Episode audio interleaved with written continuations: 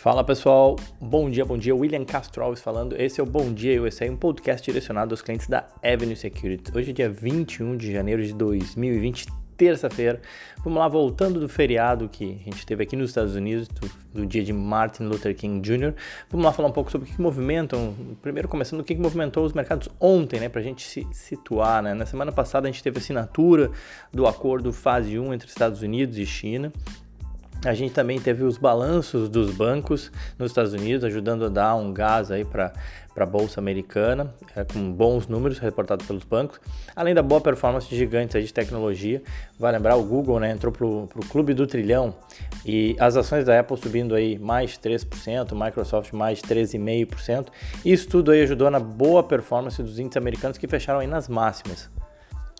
O S&P 3.329 pontos, subindo aí 1,97 na semana. O Dow Jones eh, subindo aí mais de 1,7, Nasdaq mais de 2%. Foi uma semana positiva para os mercados na semana passada. Quem subiu também foi o dólar, né? Alta aí de 2,3%, já considerando a performance de ontem, né? Na segunda-feira que o mercado americano estava fechado, mas o dólar uh, foi cotado. Ontem a moeda fechou aí nos 4,19. É, a gente teve um discurso ontem do ministro da Economia, o Paulo Guedes, falando que o novo normal é exatamente isso, um real fraco e juros baixos. Né? Então, de novo, corroborando algo que ele já tinha comentado no passado, é, dizendo que o governo não se preocupa tanto aí com esse dólar é, mais apreciado ou o real desvalorizado, né? com essas altas aí do dólar frente ao real.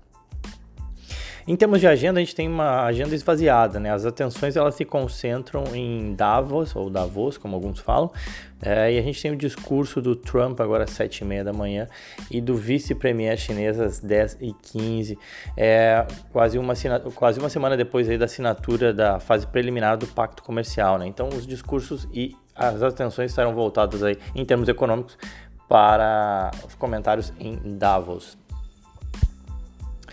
Bom, mas e hoje, né? O que, que a gente pode esperar para os mercados hoje? Bom, acho que vale a pena gastar um tempo aqui falar um pouco sobre o que está acontecendo hoje nos mercados que começam em um tom bastante negativo nessa semana, com o receio aí é que o, um vírus que possa se espalhar na China, é o coronavírus. As autoridades chinesas elas confirmaram a morte já de seis pessoas e o contágio de outras 300, tá? Sendo que dessas 15 são funcionários aí do setor de saúde que estavam envolvidos aí no atendimento das pessoas infectadas. É, não só isso, né, também foi confirmado que a transmissão ela pode ser dada assim por humanos. Né, e aí, obviamente, que o receio aumenta ainda mais por conta da evidência, dessa evidência de transmissão entre as pessoas, né, no momento em que milhões de chineses se preparam para viajar é, no feriado do Ano Novo Lunar. A gente já teve notícia aí de alguns casos que foram identificados em outros países, como o caso do Japão, da Coreia, Tailândia, Taiwan. Então, obviamente que isso tudo gera uma grande preocupação no mercado. O que se, o que se, se sabe, perdão, é, sobre esse vírus chamado aí, coronavírus é que ele causa uma pneumonia e ele não responde a antibióticos, tá? Ele foi teria sido gerado lá no mercado de frutos do mar de Wuhan, uma cidade chinesa. E os sintomas dele são como de uma, uma gripe, né? Essencialmente de uma gripe, um pouco mais forte. Ele tende a ser mais danoso aí é, naqueles com sistema imunológico mais baixo, além, obviamente, de afetar também idosos e crianças, né? É, e por que, que todo, é, o vírus gera toda essa preocupação? Obviamente que o vírus e as doenças e as mortes são algo extremamente negativo. É, e qual, mas qual seria o impacto disso para a economia? Né? Qual é a interpretação do mercado em relação a isso? Bom, é simples, né? É, o, com, com a, o vírus se espalhando ou com esse receio de que ele possa se espalhar e ser transmitido de, entre pessoas, né? A tendência é que a gente veja aí menos pessoas circulando. É, existe um a própria cidade de Wuhan já, já cancelou aí todas as comemorações do Ano Novo Lunar.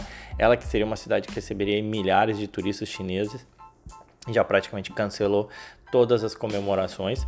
É, então, e não só na China, obviamente que se esse negócio começa a se espalhar entre outros países, é, isso tenderia a fazer com que as pessoas circulassem menos e menos pessoas circulando em locais públicos, obviamente isso é, não é bom para o comércio. a gente teria menos pessoas voando também, né, evitando aí fazer viagens exatamente por conta disso. Uh, ruim também para o setor aí de, de aviação. E, e, no limite, a gente, a gente ainda teria menos pessoas trabalhando ou em quarentena, né? O que também não é bom para a economia, tá? Tô fazendo simplesmente uma. Não estou deixando de lado as questões é, morais ou pessoais, enfim, não estou analisando o quão ruim isso é para as pessoas e para a vida, né? Que é muito mais importante, mas para a economia, essa é a interpretação e por isso que o mercado acaba sofrendo, né? E eu diria que para acalmar um pouco os ânimos aí, baseado na experiência é, do, do vírus, eu não sou médico nem infectologista, mas enfim, o vírus que teria dado origem a esse corona, o SARS, o Severe Acute Respiratory Syndrome de 2003, o impacto para a economia e para o mercado, isso já aconteceu lá em 2003, no passado, né? e o impacto para a economia e para o mercado uh, foi, de certa forma, diminuto. Né? De novo, não estou falando aqui de vidas, mas para a economia não foi tão pesado, ainda que dê a tônica do dia de hoje, tá? É, para ajudar a atrapalhar, a gente ainda teve o UBS não atingindo suas metas aí para 2019 e isso fez pesar o setor bancário na Europa, tá? Bom, então com isso a gente viu é, na, bolsas na Ásia com quedas generalizadas, destaque para Hong Kong, onde a bolsa despencou 2,8%. Na China, a bolsa atingiu as mínimas, com investidores vendendo posições aí antes do feriado. Uh, na Europa, quedas aí da cada um pouco mais de 1%, e os futuros americanos apontam uma realização aí de 0,3%, tá bom?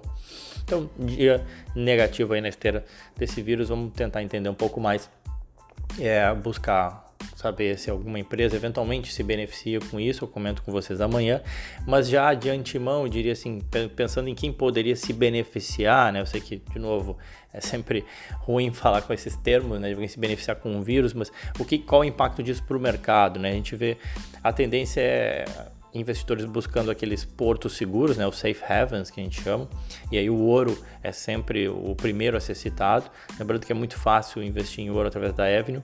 O código do, do fundo que investe em ouro é o IAU, ele é um deles, é o mais barato. Tem o GLD também, é outro ETF para quem quer expor a ouro. É, esses dias eu tinha comentado também aqui como Safe Havens, né, como Porto Seguro franco suíço e o ien japonês. É fácil também investir neles.